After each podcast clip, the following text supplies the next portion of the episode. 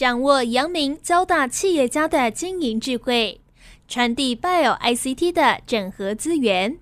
帮您找出成功者的制胜之道。阳明交大帮帮忙，要帮大家的忙。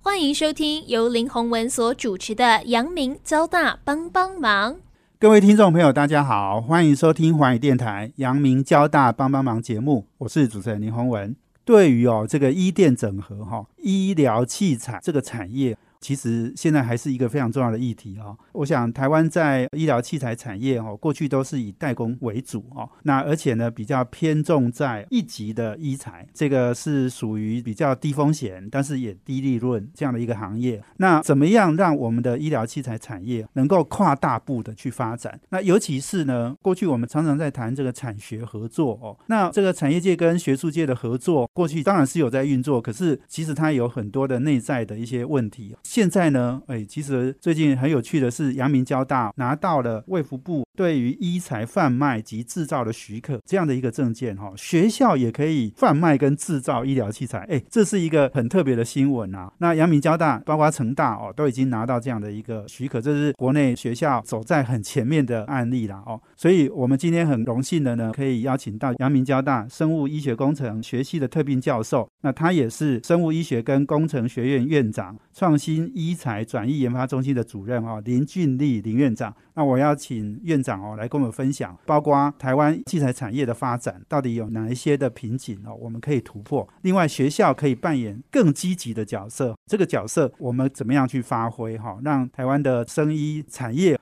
能够走向更美好的未来哈。先邀请林俊立林院长来跟听众朋友打一个招呼。主持人好，各位听众大家好。我是阳明交大医工系的林俊立老师，欢迎林院长来上我们节目。那院长其实很年轻，但是在医疗器材产业其实已经非常多年。林院长的背景跟特色其实也很有趣。我常常讲哦，说阳明交大是一个跨领域、跨界的一个整合。林院长自己本身就是跨了很多领域的啊。林院长从大学念机械系哈，然后到生医工程研究所跟博士，现在呢跨组的领域哦，包括牙科、骨科、生医工程。你在这个解决力学相关的问题，我想你是权威了哦。所以，是不是先请林院长跟大家分享一下你自己本身的这种跨界的过程？哎，其实也是台湾产业的一个经历，对不对？是，谢谢主持人。我想，医学工程是我热爱的领域了。那当初在大学机械系要毕业的时候，其实说真的没有太多的想法，就是想说，哎，是不是也来继续往机械的领域深造？那但是呢，跟一位老师相谈以后，他认为医学工程可能，哎，在以后的发展前景不错，而且当下在美国。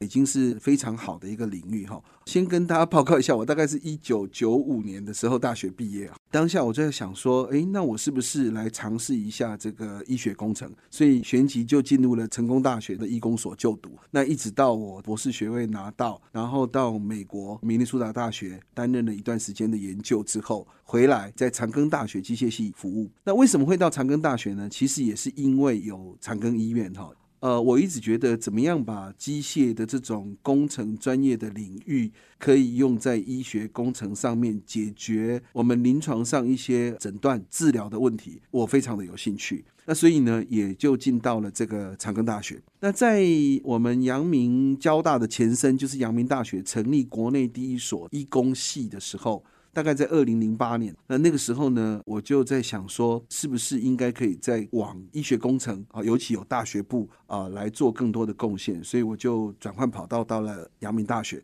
那一直到现在，阳明跟交大合校，本来非常 focus 在医学工程，还蛮纯学术上面的研究，包含一些骨钉骨板的植入的力学研究啦，或者是说一些呃人工牙根的力学研究，骨头的萎缩、骨质疏松的力学相关性等等。那跟医疗器材产业的结合，还真的是无心插柳哈。那我记得在二零零八年的时候，国内我们知道最大的这个检测单位是 SGS 哈。有一次呢，SGS 里面的一位经理啊，就到学校来参访。那他认为，哎，在我们阳明交大看起来很多的设备，还有我们做研究的态度，还有我们所撰写出来的报告，感觉上好像还蛮不错的，可以帮这个产业解决一些问题。所以呢，他就把一些相关的案子呢委托我们来进行。那相对的，在合作之下，哎，获得了不错的口碑。那或者不错的口碑以后，他进一步又鼓励我们说，哎，可是，在医疗器材上面这种实验室哦，本身检测的可信度必须要经过认证，所以我们就经过认证，就这样子跑进来了整个医疗器材的开发。因为呢，就从检测，然后后来就发现，哎，开发的医疗器材好像一定要有临床的需求为出发点。啊之后呢？我们开发完之后，检测完符合了各种法规，还有检测以后，哎，你制造好像也不能够随便制造，必须要找相关的有 GMP 的厂商来制造。那做完了还要有临床测试，还要再推广等等。所以呢，就变成是一条龙式的哈，我们就从临床的需求，从设计、制造、检测、临床的测试等等，就一条龙式的都要学习。所以整个下来以后，发现哎，怎么样把工程技术用在临床上面呢？解决大家的问题，好像蛮有趣的。而且这个过程呢，也认识了很多的厂商，然后呢，在每一个阶段也帮厂商解决了很多相关设计啊、检测等等问题。所以我想主持人客气了哈，就是说大概也是误打误撞，然后呢，就呃有今天一点点对一材上面的一些发展的一些心得。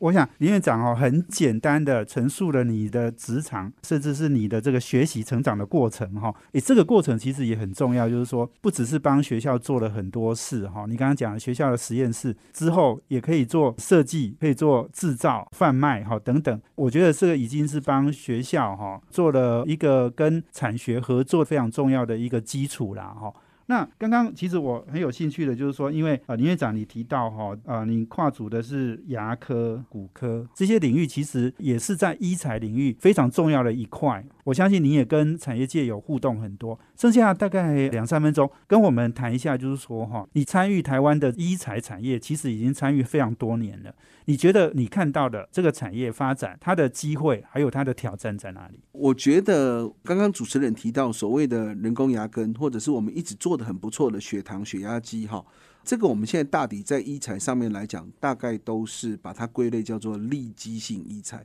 利是利益的利哈，那基是基础的基。那这个部分呢，我们现在面对的应该是后面怎么样可以临床使用的很好，然后可以卖的很好哈。那这几年大家都听到包含了智慧医疗跟精准医疗，那这个是我们接下来新的世代所必须面对的两大问题。但是这三个领域哈，包含利基医材、智慧医疗跟精准医疗。他们所要面对的挑战不太一样。立即性医疗就是我们刚刚提到，要怎么样临床上让医生知道大家喜欢用国产货。那后面包含智慧跟精准医疗呢？我们反而要解决的应该是，比如说法规是不是已经有突破性？还有呢，就是产业的转型是不是能够跟得上脚步？哦，那之后才能够真正把相关的应用做出来。是是是，所以刚刚讲的这个问题哈，我之前在跑生技产业，其实我们也谈了非常久哈，就是说台湾的很多的厂商，其实在做产品做的都非常好，但是呢，通常也需要有医院的临床的过程，然后也要有医生熟悉这些器材的过程，但是这些都需要耗费很多时间。而且哈，事实上，大部分的医生呢，可能他也不见得要使用新的哈，原来旧的可以用，他当然就继续用哈。我觉得这个很多的限制啦。也许我们休息下呢，等下再回来，我们请林俊立林院长哦，继续来跟我们分享。我们今天访问的是阳明交大生物医学及工程学院的院长，那也是创新医材转移研发中心的主任林俊立林院长。我们休息啊，欢迎回到环宇电台阳明交大帮帮忙节目，我是主持人林宏文。我们这节目在每周三晚上七点到八点播出。我们在 Pocket 上呢也有我们的节目哦，可以直接 download 下来分享哦。那我们今天访问的贵宾是阳明交大生物医学及工程学院的院长林俊义林老师，那他也是阳明交大创新医材转移研发中心的主任。那我想，呃，这两个单位，也许等一下请院长再来跟我们分享一下哈，它的特色还有它的使命在哪里。那我们延续刚刚的话题，就是说，台湾从医疗器材代工这样的一个产业，其实过去，诶，我们不能说没有成绩，其实也做的还可以。好，你刚刚讲的血糖机、血压机，那我们在一些比较呃是立基型的医材领域里面，其实台湾已经有做了病床啊、轮椅呀，哦，甚至牙根也有很多公司在做了嘛，哦。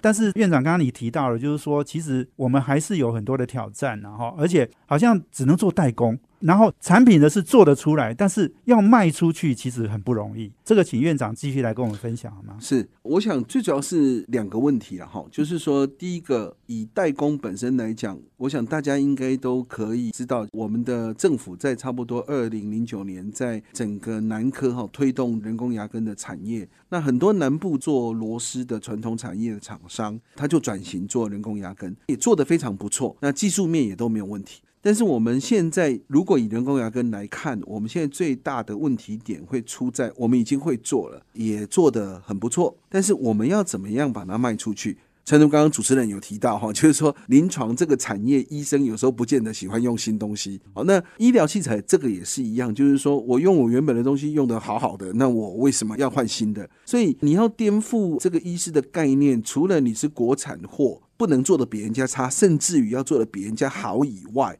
最重要的就是临床要有测试的这个结果出来，所以让医生跟病患都会有一定的信赖度。那这个就是现在我们立即性医材遇到比较大的困难。我的代工、我的制造没有问题，但是我临床上能不能用得好，能不能永续的来使用，让医生得以信任？那这个又牵涉到第二个问题，就是说医疗器材哈，它是有分级分类的。如果是比较低风险度的，我们就称呼是一级医材；那如果是比较高风险的，放进去人体里面，大概都是二级以上。那我们知道一级医材本身来讲，国内在过去几十年做的很不错，但相对因为风险比较低，所以利润相对就比较低一点点。那以二三级的医材，它的风险比较高，相对你前面所投入的门槛。包含你的临床前的测试、临床的验证等等，也会变得很高。那这个时候，你就会创造出很大的利润出来。可是又回到刚刚哈，你要在临床上面要有一定的口碑跟测试的基础呢，又不是这么容易。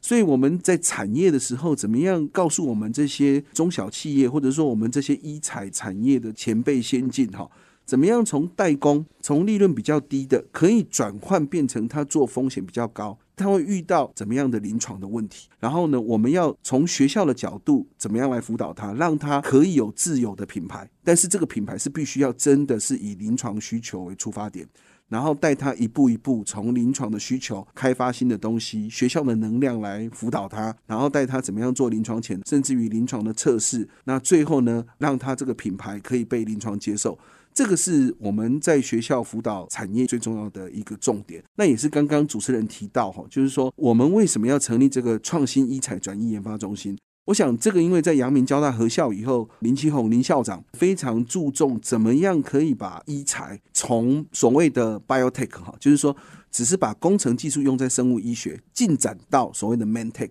Mantech 就是说，我们不只是阳明交大有非常好的工程技术，再加上原本阳明校区来讲就有非常好的临床资源，整合起来以后，可以把我们做出来的东西真的是临床需求，到最后临床落地。那这样子呢，协助产业界来发展。所以，我们国内的这些对于医疗器材开发有兴趣的厂商，或许就能够创造更大的利润。好，这个大概是我们的一个初衷。您院长讲的就是 biotech 到 medtech，哈，bio 是 b i o 哈 t e c h，然后 med 是 m e d 嘛，哈，医疗然后 medical 的意思。所以也就是说。从学术领域到产业应用，等于是帮他打通了任督二脉了啊。是。那刚刚您讲到，就是说怎么样从代工产业走到我们可以自己推我们自己的产品哈，因为终究这个利润是差很多的。代工一定是我们说毛三到四了哈，那利润一定是非常低啊。但是怎么样做到这件事情？我觉得这中间又有很多瓶颈跟障碍嘛哈。我们阳明交大的生物医学跟工程学院哈，其实培养很多人才嘛。那好像也有一部分就是您接触到的这个企业家的第二代哈，第一代想要打破瓶颈哈，所以让第二代来接受教育，希望能够从代工真的做到产品跟服务。我想这个是不是也请林院长来跟我们分享一下？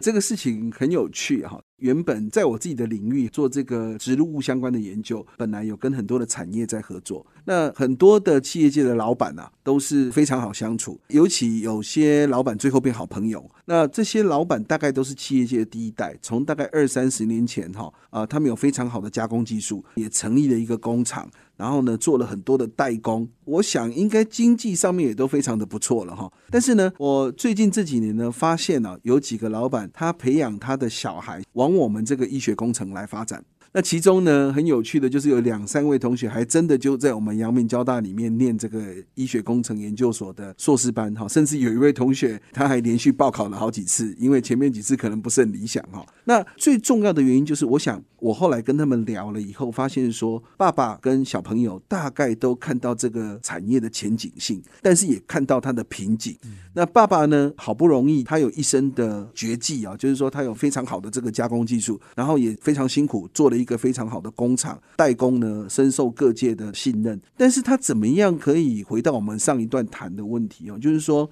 那他只是代工啊，可是他大概年纪稍大以后比较没力，所以呢，他希望说，诶，他的小朋友继续推动。所以呢，小朋友到了我们阳明交大读研究所以后呢，诶，开始在医工系里面跟临床医师接触，就回到我们刚刚所提到的，他会在做这些代工的时候。他会去想，如果我要发明一个东西，到底是不是临床真正的需求？那第二个就是说，诶，那临床有用以后，他从设计跟临床需求出发以后，他因为有家里的这个经验，他会去想说，他是不是真的做得出来？那这个跟其他的同学其实差异就很大。有些我们一般在学校还没有出社会的同学，大概就是比较天马行空。可能没有制造的利基，但这样子的同学呢，他就会把制造考虑进来，又会考虑到说，哎，真的除性品做出来，临床上医师可不可以使用？所以它是一条龙式的，从前端临床出发到落地，哎，非常完整的实现。我想这个对于他们家还有未来整个企业界的发展是一个非常好的示范。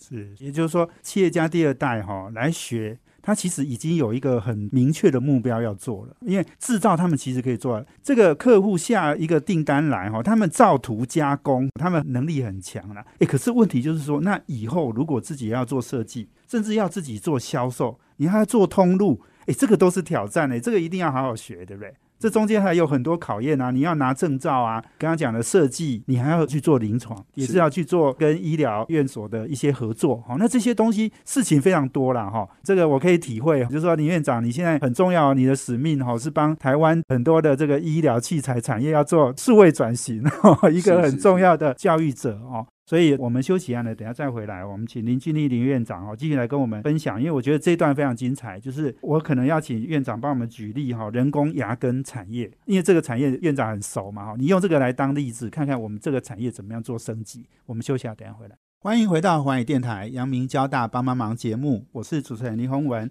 我们今天邀请的贵宾是阳明交大生物医学及工程学院的院长林俊立林教授。那呃，林教授，我们来谈一下哈，因为刚刚你讲到，就是说台湾的这个医疗器材产业，那要转型、要升级哈，要从代工做到产品，甚至服务通路等等哦。那这些其实有很多的障碍要跨越了。你要不要跟我们举这个人工牙根产业？这个产业，就我们了解，现在有四十个品牌已经都在销售，卖的比较好的可能不到五个品牌。其实我很早以前就采访过人工牙根的这些产业哈，我觉得他们其实努力非常久了，但是感觉上这个成绩好像还是比较少了哈，比较有限。所以是不是请林院长来跟我们分享一下？是，我想哈，最主要应该是我们国家一个很重要的产业哈。那南部很多在做原本传统加工的厂商转型到现在，其实也都经营的很辛苦。所谓很辛苦，应该是说在一刚开始产业的转型，必须要面对很多的挑战，包含法规啦，包含厂房要变成 GMP，还有临床前测试。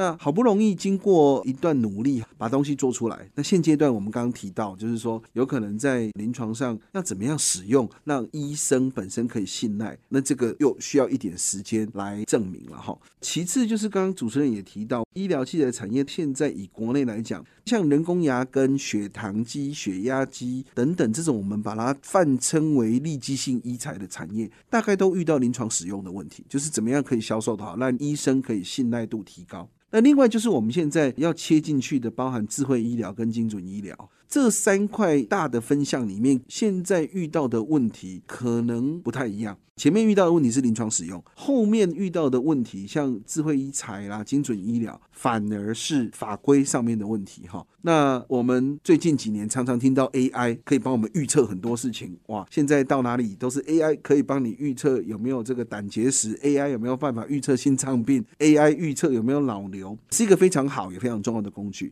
但是从一个医疗器材以安全有效的前提之下，我们来看这件事情，就会发现说，在同样一个母群体观察下的 AI 预测的成功率，跟在另外一个母群体是不是一样？今天从台湾搬到别的母群体、别的国家会不会一样？或者从北部搬到南部会不会一样？那相对的这些问题就会牵涉到医疗器材的法规的问题，哈，它必须要经过非常严谨的软体的确效跟临床前的测试。那我们确定，哎，都没有问题了，我们才能够让它可以进行这个软体类的，比如说一样制造，然后才可以进到查验登记。所以三个大范围的医疗器材，它所面临的问题不太一样。不过我们导是。在智慧医材跟精准医疗上面，可以借重之前我们国家发展人工牙根或者说植入物的这些经验，学习到一些非常宝贵的讯息哈。包含就是说，我们是不是能够在一刚开始就从临床出发？我想过往哈，有些医材产业因为忽略了这一点，因为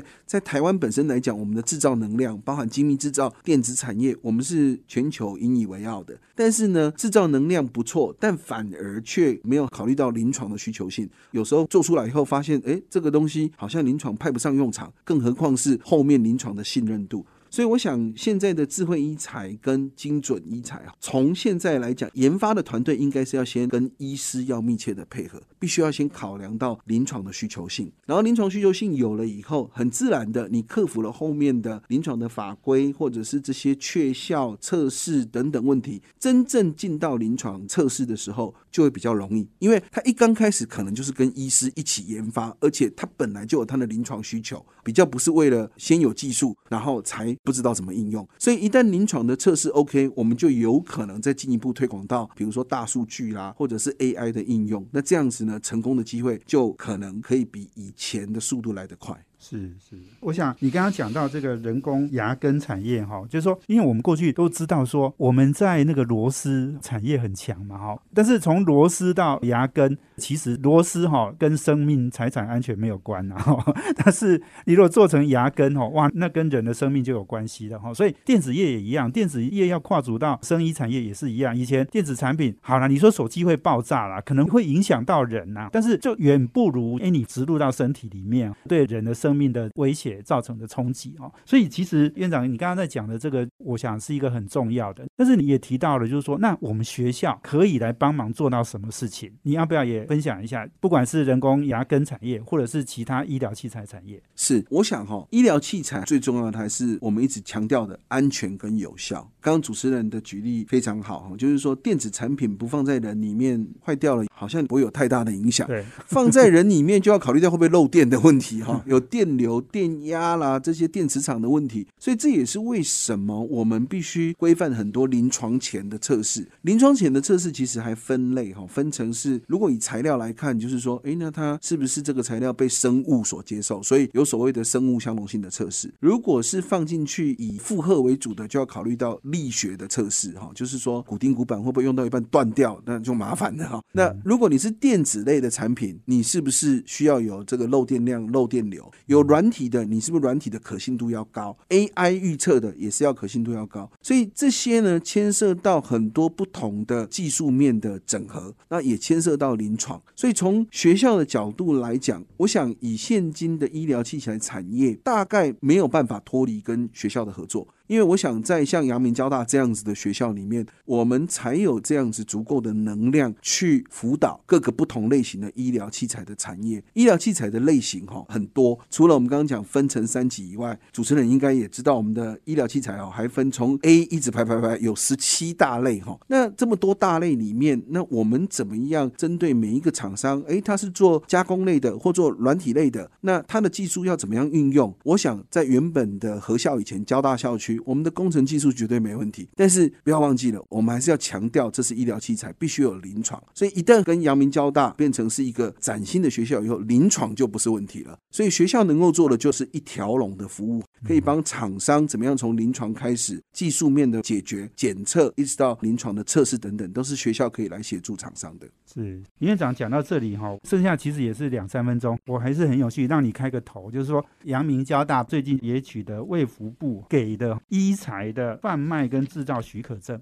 那阳明交大不是第一家哈，是成大在我们三个月前也拿到了哈，但是现在只有两个学校拿到这个医材贩卖跟制造许可。但是这个很有趣哈，哎，学校要贩卖跟制造医疗器材，哇，这个好像我们第一次听到，非常新奇。要不要请院长也跟我们分享一下，这到底是怎么回事？好，这个的确是以前来讲，觉得怎么学校可以贩卖医疗器材或制造医疗器材哈，但是在医疗器材法去年五月一号颁定了以后哈，哎，的确这件事情是已经成立了哈。那我想最重要的就是说，它对于整个医疗器材的产业加速化，跟对于怎么样把国家啊类似国科会它补助我们的这些相关的补助能够有效的产业化是非常重要的。我想就先提到这两个大重点，是那等一下我们再细谈。好的，我想学校可以做医疗器材的贩卖跟制造许可，我觉得这个其实非常重要哦，因为过去我们产学合作，产业界一直都觉得说啊，学术界提供的东西哈太出奇了，他们要花很大的力气哦，才能够把它从一个学术的研究变成真正的商品。但是如果学校也有贩卖跟制造的许可证，那在医材领域哈，其实产学合作的空间就大大的展开了啦。所以我想这是这件事情非常重。重要意义，但是我们下一段再请林院长哦继续来跟我们分享。我们休息啊，等下回来。欢迎回到环宇电台阳明交大帮帮忙节目，我是主持人林宏文。我们今天邀请的贵宾是阳明交大生物医学及工程学院的院长林俊立林老师。刚刚前面一段哦，讲到真的让大家很振奋的哈，就是产学合作，其实未来在医材产业一定是有很大的空间的哈。尤其是阳明交大跟成大都拿到了医材的贩卖跟制造的许可。那刚刚林院长你讲到就是说哈，这个不只是让国科会他们补助学校很多的创新的研究哈，能够发挥它的效果。那其实更重要的是对我们台台湾医材产业发展的一个机会啦。你要不要也再帮我们阐述一下哈？这个机会到底在哪里？好，谢谢洪文学长。我想哈，这个是一个突破点。以前我们也曾经跟卫福部要申请 GMP，但是呢被打回票，就是说啊，你学校没有这个盈利事业登记证或者是工厂登记证。后来在去年的五月一号颁布新的医疗器材法以后，哎，学校呢就可以申请。它的条件就是说，主管机关必须要同。意哈，所以只要教育部同同意，我们就可以跟台北市的卫生局先提出这个医疗器材的制造跟贩售证。那我想这边要必须跟各位学长还有各位听众补充的，就是医疗器材它的制造证哈，并不是说拿到了就哦，我就可以所有的医疗器材都拿来制造了，并不是这样子哦，应该是说它分成了设计类跟制造类哈。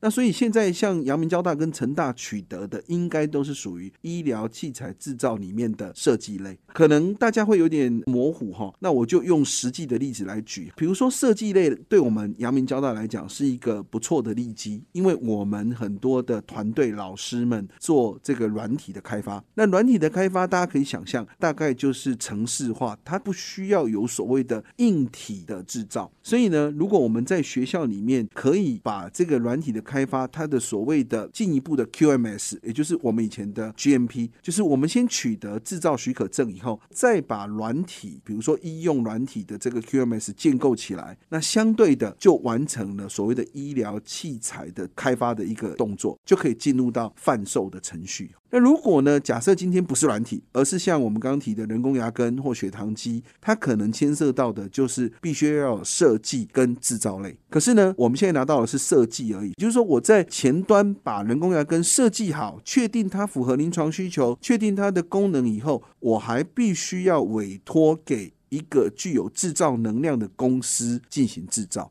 那相对我们在学校里面来讲，其实各式各样的医材的团队都有。所以呢，我们如果相对的可以把这个医疗器材制造证先取得。然后呢，让各式各样的团队有兴趣把进一步的 QMS 系统，不管是制造类或者是设计类有兴趣的，我们把它建构起来。那对厂商本身来讲呢，就是一个非常大的福音，因为我们已经把医疗器材最重要的前端，包含临床的需求，包含它的基本的检测啊，包含它怎么样来考量的一些细部重点，我们都已经做完了。对厂商来讲的话，它大概就是承接你的结果。所以呢，第一个对于加速产业化有非常大。大的帮忙哈。尤其对软体类，我们刚刚提到软体类它不需要再经过制造就可以直接进到市场，甚至可以用阳明交大的名义来贩售，那这可能又是另外一个故事了哈。那如果说是哎你需要制造的，其实也会非常受到欢迎。我们举个例子啊，比如说最近小弟本人跟荣总哈有在合作一个神经脊椎的撑开器哈。那对于我们国内的一些大厂来讲，他觉得很好，因为呢，如果只是只有从临床开始的话，那他会觉得觉得说哇，那他还要再建构整个 QMS，还要把设计理念、检测等等再制造，可能要花上两年的时间。可是如果学校呢，可以先把前端设计端的 QMS 先做好的时候，那他只要负责制造跟贩卖，所以呢，大概节省他一半以上的时间。所以对学校来讲，对于加速产业化是一个很大的帮助，也对于政府、对于国科会给我们的补助的计划会有非常大的效益哦。也就是说，像现在的国科会哈，有很多多的类似产学型或者是一些计划，本身我们都希望它能够落地，也就是说，希望它能够产业化来应用。那这样子来做的时候呢，呃，假设我在学校就可以把前端克服，那这样子呢，第一个呃加速产业，第二个提高整个技术能量的计转效应哈，在计转上面的计转金或者是后面的回馈，可能对学校都有很大的帮助，甚至于对科技部、对国科会本身来讲都有非常大的效益。所以我想哈。对于学校拿到这两张证照来讲，是一个重要的里程碑。但是呢，这应该是刚开始，接下来应该是要针对有兴趣继续要深耕的每一个团队哈，然后呢来建构我们的 QMS，让我们真正可以把医材这个领域可以让它在产业化速度更快，然后真正进入到临床的应用。是是，我想李教授，你刚刚在讲，就是说。AI 软体的应用，我们现在学校有很多教授，应该都有很多的研发能量嘛。比如说拿 AI 来看癌症啊，哈，来来判断什么疾病啊。因为软体也不需要制造的程序哦，所以我们等于是阳明交大的教授学校，也许就卖给厂商贩卖 AI 软体，应该是 OK 的。但是你刚刚讲，如果有一些硬体的制造，可能需要外部的厂商来帮我们代工了哈。但是这个证照其实也让合作的厂商可以减少产品应用的时间，诶，也许两年缩成一年哈。那对很多厂商来，他也不止跟你合作，他有十几个产品嘛哈，每一个都减少一年哦，哇，那他一定赚翻了。所以我这样解读不知道对不对？对，没有错哈。如果十个要开发的产品，对一个公司来讲，它可能以传统上，它就要开发建构十个 QMS。好，我们刚刚讲，它可能一材有很多的分级分类。它必须要针对某一个医材，它的编号、它的分类，去建构它自己的 QMS 的管理系统。那这样子建构下来，对公司本身的 cost，对它的时间成本来讲是非常巨大的。可是如果我们在学校已经可以把相关要开发的医材的品相，它的 QMS 都建构好了，不管是软体类，或者是有一些需要牵涉到硬体的代工类的时候，厂商很快的来学校就可以承接后面的成果，包含它可以直接制造，或者是它可以直接进到贩售端，甚至于呢，它可以直接进到临床端。那我想这样子呢，对整个学学校在加速产业化是有非常大的帮助是是。讲到这里，可能让我们林院长做一点结论啊。参与台湾医材产业应该少说二十多年了。那你看这个产业的发展的过程，其实你也看得非常的清楚嘛。哦，我们要转型升级，我们要从代工走到产品跟服务，诶，这个其实是需要很多单位的努力的。哈，刚刚讲的，其实我们法规要做改变，那我们的学校呢，在产学合作里面也要扮演更重要的角色。应该说，更多的责任应该放在学校身。上，然后那这样产业界的发展才能够更顺畅，是不是？也请院长哈简单做一个结论。我想，我们阳明交大合校以后有非常好的能量。